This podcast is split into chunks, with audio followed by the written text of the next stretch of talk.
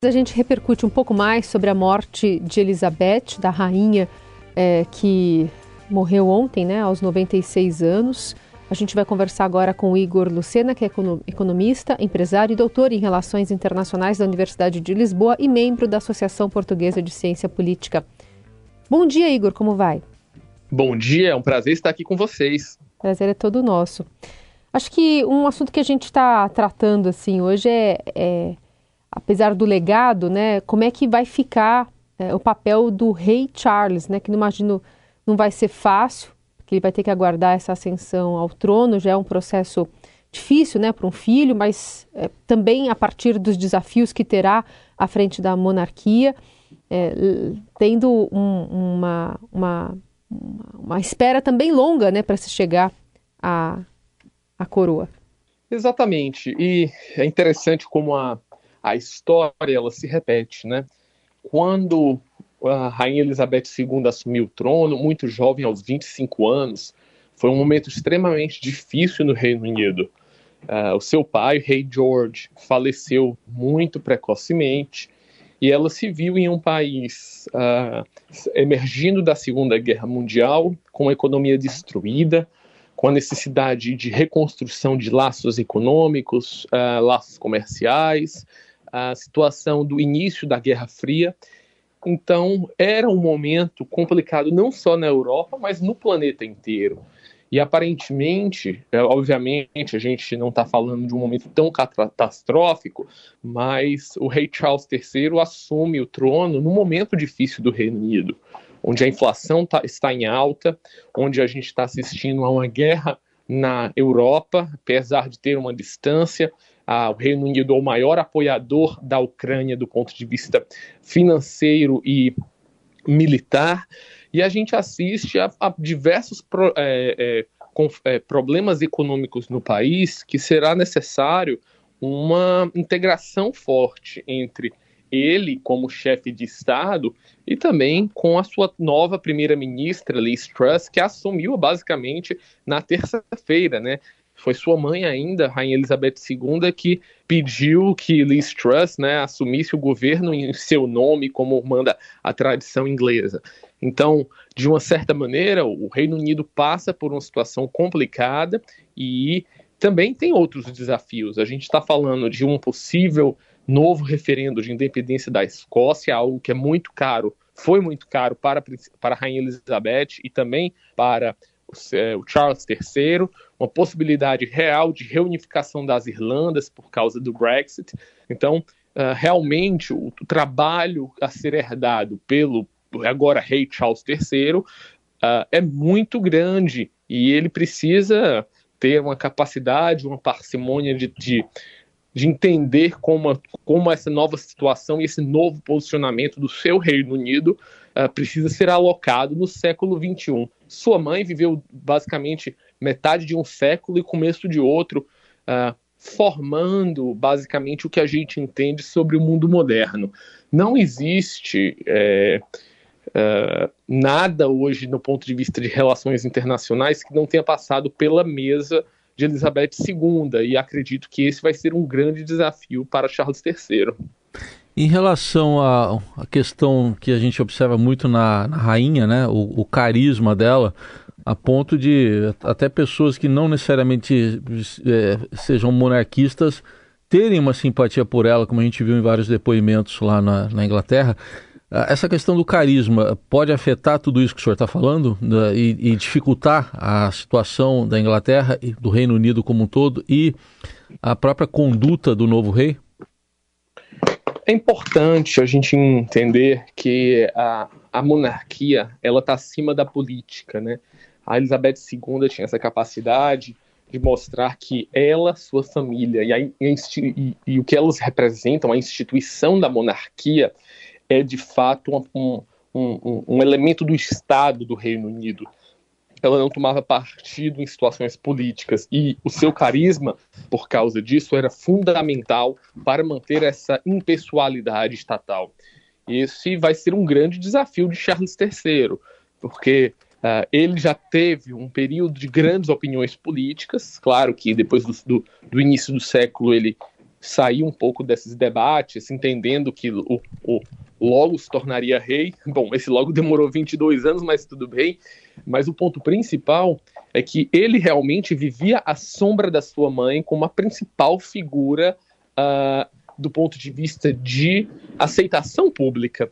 E ao se tornar rei, ele não se torna, ele não consegue imediatamente se tornar uh, um grande popular. O, hoje, a principal figura de popularidade é o príncipe William e Kate Middleton. Então, acho que o maior risco do atual rei Charles é ter saído da sombra da sua mãe e entrar, infelizmente, na sombra do seu próprio filho. E esse vai ser um desafio dele nesses próximos, nesse, nesse próximo ano e durante todo o seu reinado. Sendo, portanto, um reinado de transição propriamente, né?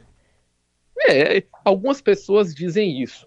Uh, eu não gostaria de dizer de reinado de transição, porque a gente não está assistindo nenhum tipo de regência, né?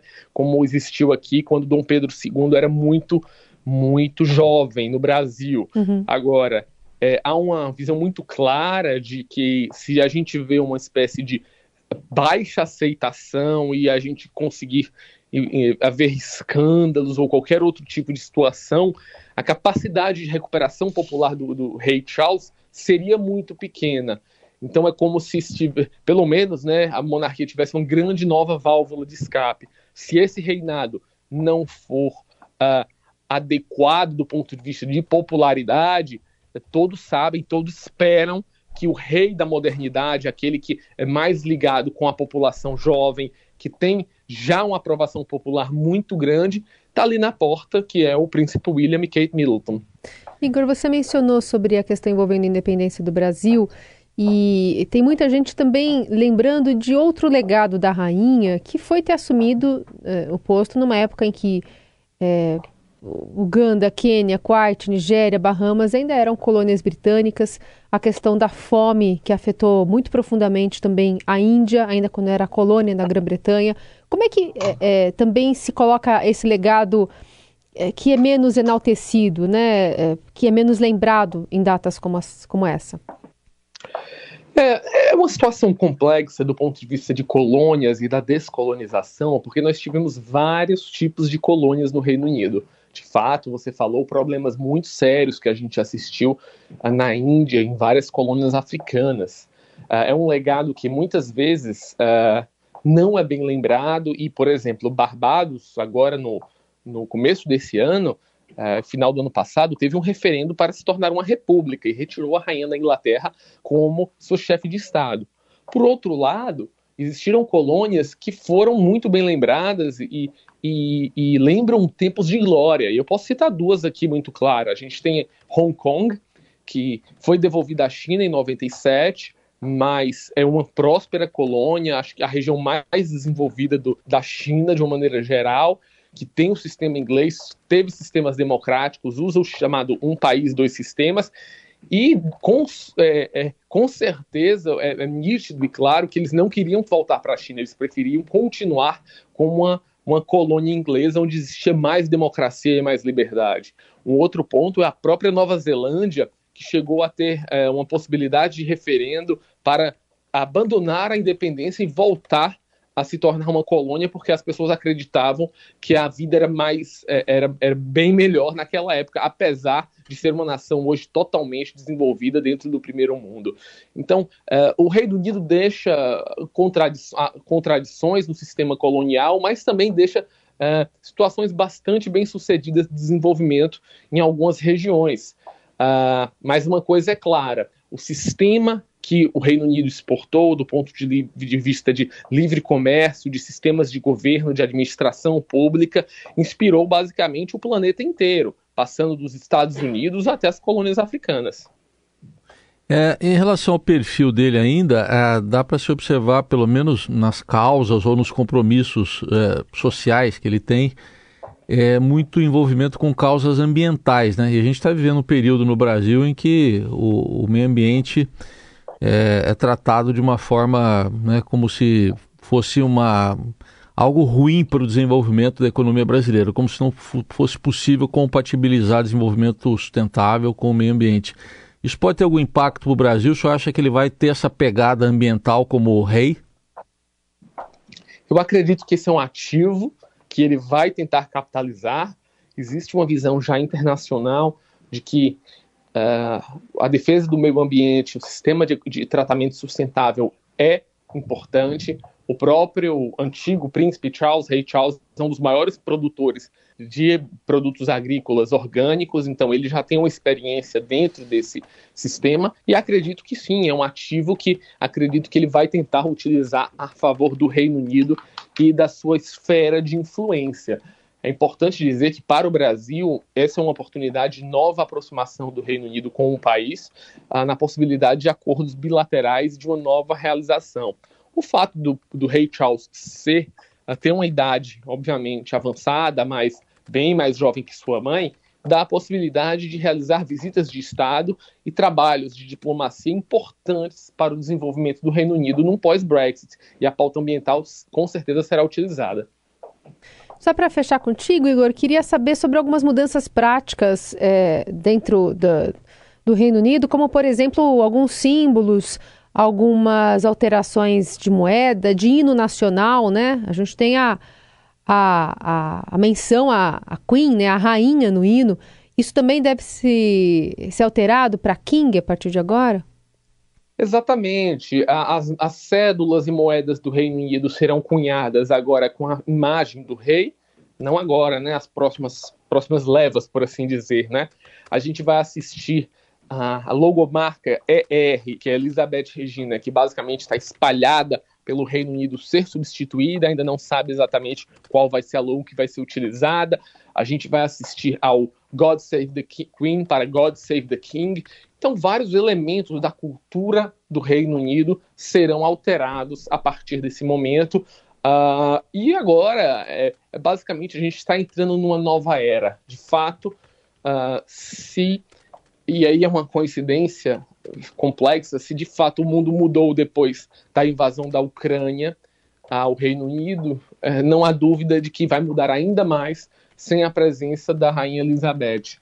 Lembrando que até mesmo Vladimir Putin mandou suas condolências e fez uma ponderação dizendo que o mundo falta, uh, faltará ao mundo pessoas com a capacidade de liderança e pensamento de Elizabeth II, numa clara menção de que, apesar dos conflitos que ela viveu ao longo da sua história, ela foi capaz de resolvê-los com, com uma capacidade muito importante de diplomacia. Então, mesmo no mundo complexo, é, até a sua morte foi importante para fazer as pessoas se unirem em pelo menos um único pensamento.